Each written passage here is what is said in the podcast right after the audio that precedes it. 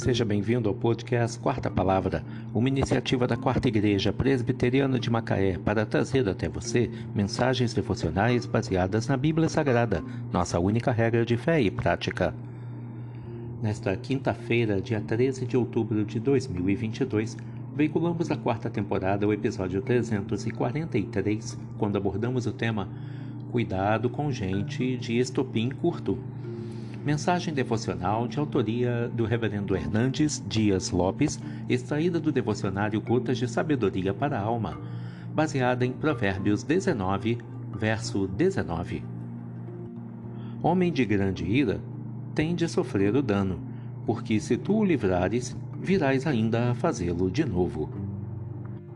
O destempero emocional é como o rompimento de uma represa, provoca inundações e grande devastação um indivíduo que não tem domínio próprio, que está sempre demonstrando explosões de ira, jogando estilhaços nas pessoas à sua volta, não pode se livrar das consequências de sua atitude insensata. Proteger tais pessoas é apenas dar mais combustível para que elas repitam suas loucuras. É encorajá-las a seguir pelo mesmo caminho de morte.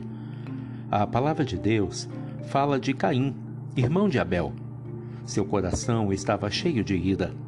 Deus o repreendeu e o alertou acerca dos perigos desse sentimento.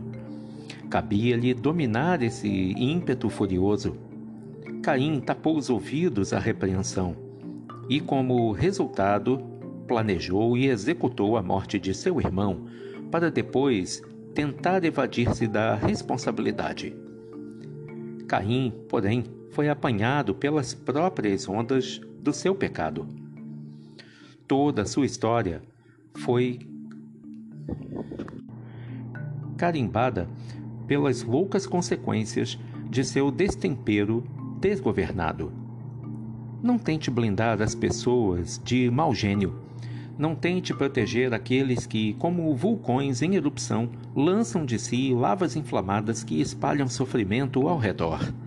Tais pessoas precisam sofrer as consequências de seus atos para não serem encorajadas a prosseguir neste caminho de loucura.